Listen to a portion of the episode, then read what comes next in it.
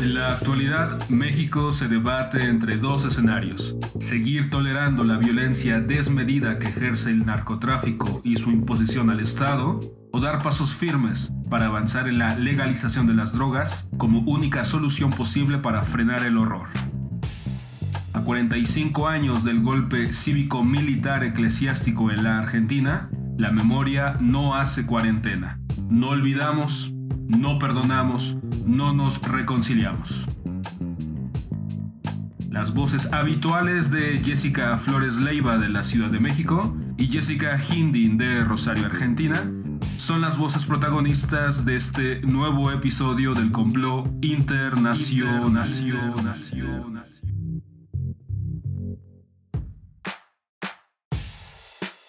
¿Qué tal, estimados seguidores del complot internacional? Es un gusto saludarles.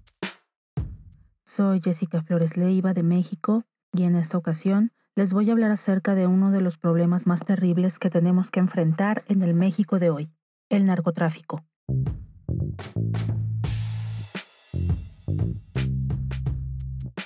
Vivimos en un país en el cual la barbarie de los cárteles tiene prácticamente secuestradas a un montón de comunidades y pueblos, los cuales tuvieron el infortunio de ubicarse en zonas estratégicas del trasiego de estupefacientes, y donde además el narcotráfico se ha convertido en una actividad económica esencial. Esta situación es resultado de años de gobiernos corruptos, de obstáculos y regresiones democráticas que alentaron un neoconservadurismo social, así como de una guerra infame que sumergió al país en un mar de sangre. Así pues, el narcotráfico se entronizó en México en al menos las últimas dos décadas, en las que, de acuerdo con cifras oficiales de The Brookings Institution, en el país se registró un asesinato cada 15 minutos por esta causa, con un promedio de más de 30.000 muertos en los últimos años. Nuestro país es referente en el ámbito del consumo y tráfico de drogas, en donde ocupa los deshonrosos primeros lugares. La marihuana, cocaína y metanfetaminas encabezan el listado de exportación a otros países, e incluso a través de los medios, los ojos del mundo han visto las imágenes de los cárteles mexicanos y sus sicarios que desafían abiertamente al Estado mediante la organización de caravanas a plena luz del día, caravanas en donde muestran su poderío a través del desfile de armas, uniformes y vehículos artillados que salen a relucir y que simbólicamente constituyen manifestaciones de poder y fuerza ante las que el Estado parece indefenso.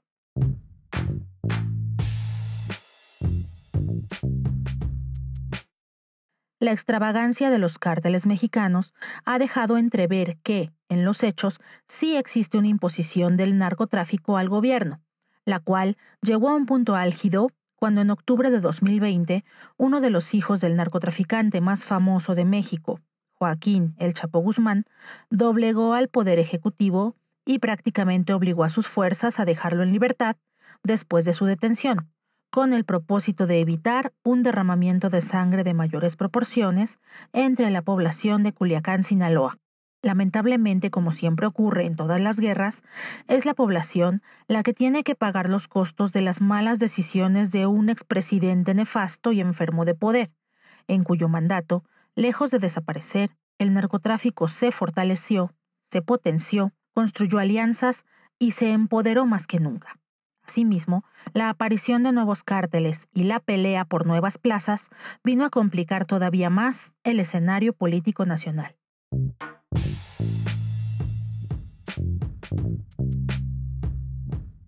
Tristemente, el narcotráfico en México es una verdadera industria que día con día emplea a miles de personas y se alimenta sobre todo de una generación de jóvenes desencantados de la realidad y en desacuerdo con sus precarias condiciones de existencia. Vivir poco y vivir bien se ha convertido en el eslogan de estos jóvenes reclutados de manera voluntaria o por la fuerza en estas organizaciones, las cuales los utilizan como carne de cañón y los reemplazan de inmediato cuando son asesinados. Así de cruel y deshumanizadora es esta industria que deja ganancias multimillonarias año tras año. Frente a este panorama, se ha dicho que la única solución es la legalización. En los últimos días, los debates acerca del uso recreativo, al menos de la cannabis, han llegado al Congreso mexicano y constituyen una pequeña luz al final del túnel. Pero esto no es suficiente. Se requiere que haya una voluntad política de los actores involucrados en la toma de decisiones para materializar las propuestas. La venta y el consumo de drogas es un asunto de interés público y como tal debe considerarse como una parte esencial del debate nacional, sobre todo en las condiciones antes descritas.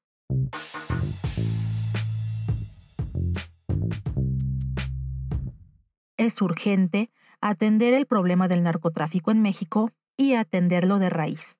La legalización de las drogas también debe contribuir a poner fin a la criminalización de los usuarios y apuntar a una estrategia integral que comprenda programas de reeducación de la población en salud y adicciones, programas de combate a la pobreza y también programas de generación de oportunidades laborales, sobre todo en aquellas comunidades en donde el narcotráfico se ha convertido en el principal medio de subsistencia.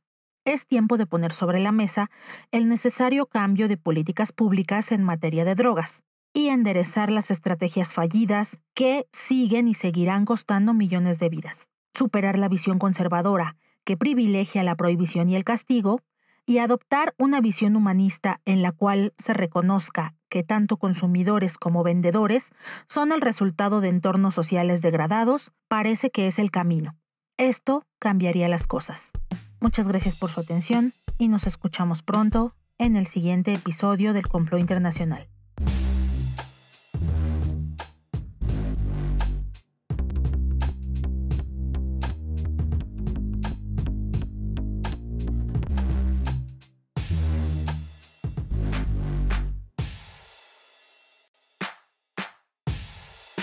Y si este fuera mi último poema, insumiso y triste, raído pero entero, tan solo una palabra escribiría, compañero.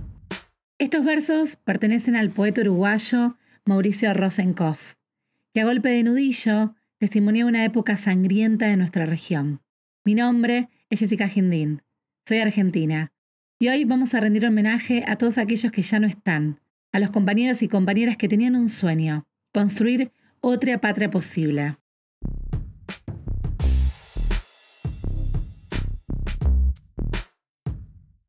24 de marzo es feriado por el Día Nacional de la Memoria por la Verdad y la Justicia, donde conmemoramos las víctimas de la última dictadura cívico-militar eclesiástica, autodenominada Proceso de Reorganización Nacional que usurpó el gobierno del Estado Nacional Argentino entre el 24 de marzo de 1976 y el 10 de diciembre de 1983. ¿Cuál es el objetivo? Construir colectivamente una jornada de reflexión y análisis crítico de nuestra historia reciente y sellar el nunca más. Néstor Kirchner, el fallecido expresidente, abrió una puerta en el incipiente siglo XXI, marcado por décadas de silencio e impunidad. Allí comenzó un nuevo capítulo. Él mismo, en el discurso de apertura del Museo de la Memoria, sostuvo, Vengo a pedir perdón de parte del Estado Nacional por la vergüenza de haber callado durante 20 años de democracia tantas atrocidades. No es rencor ni odio lo que nos guía, sino justicia y lucha contra la impunidad. Este fue su discurso memorable que quedó grabado en el pueblo argentino.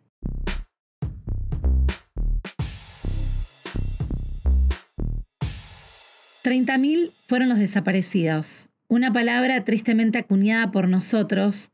Alrededor de 500 bebés le fueron robadas sus identidades. Métodos de torturas varios fueron aplicados por un plan sistemático y premeditado, llamado Plan Cóndor, que se replicó en otros países latinoamericanos, en colaboración con la CIA de Estados Unidos. Tenían un único objetivo, aniquilar a la izquierda opositora durante la década de los 70. Como todo está grabado en la memoria, dice la canción del querido León Gieco, no olvidamos, no perdonamos, no nos reconciliamos. En estos tiempos convulsos de pandemia, además de las manifestaciones virtuales, en las calles de muchas ciudades del país hubo movilizaciones de repudio al golpe cívico-militar. Se escucharon consignas de cárcel común y efectiva a los genocidas y sus cómplices civiles, incluidos los responsables de la AAA. Las causas y megacausas continúan. Algunos máximos responsables siguen vivos y exigimos justicia.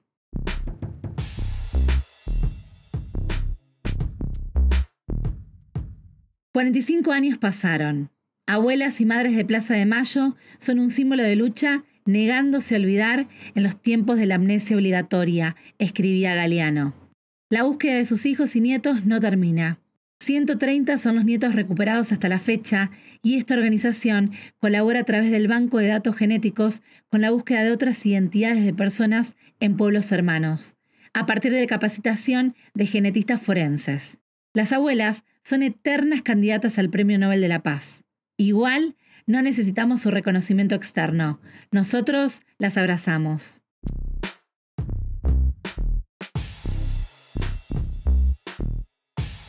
Los argentinos venimos claramente de un país con eternas crisis económicas, realizamos manifestaciones para todo. Sí, nos encanta hablar de política, una marca registrada es la inflación, que es desopilante, y nos sentimos más papistas que el Papa, dice el dicho popular.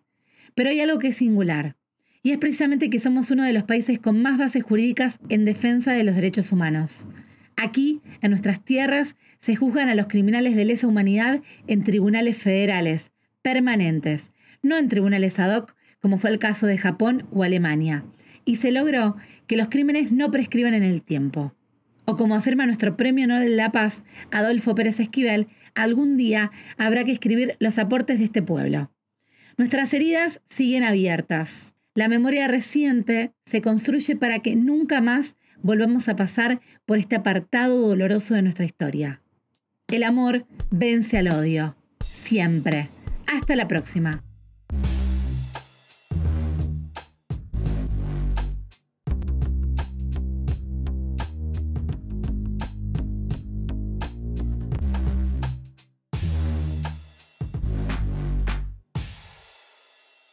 Hemos llegado así al término de este episodio. Ahora puedes contactarnos en Instagram siguiendo al Complot Internacional. No olvides suscribirte a nuestra frecuencia sonora en Apple Podcasts o en Spotify o en iBox o donde sea que escuches podcast. A nombre de las voces que hicieron posible este programa, gracias por dejarnos entrar hasta la intimidad de tus oídos. Nos escuchamos pronto, muy pronto en el siguiente complot.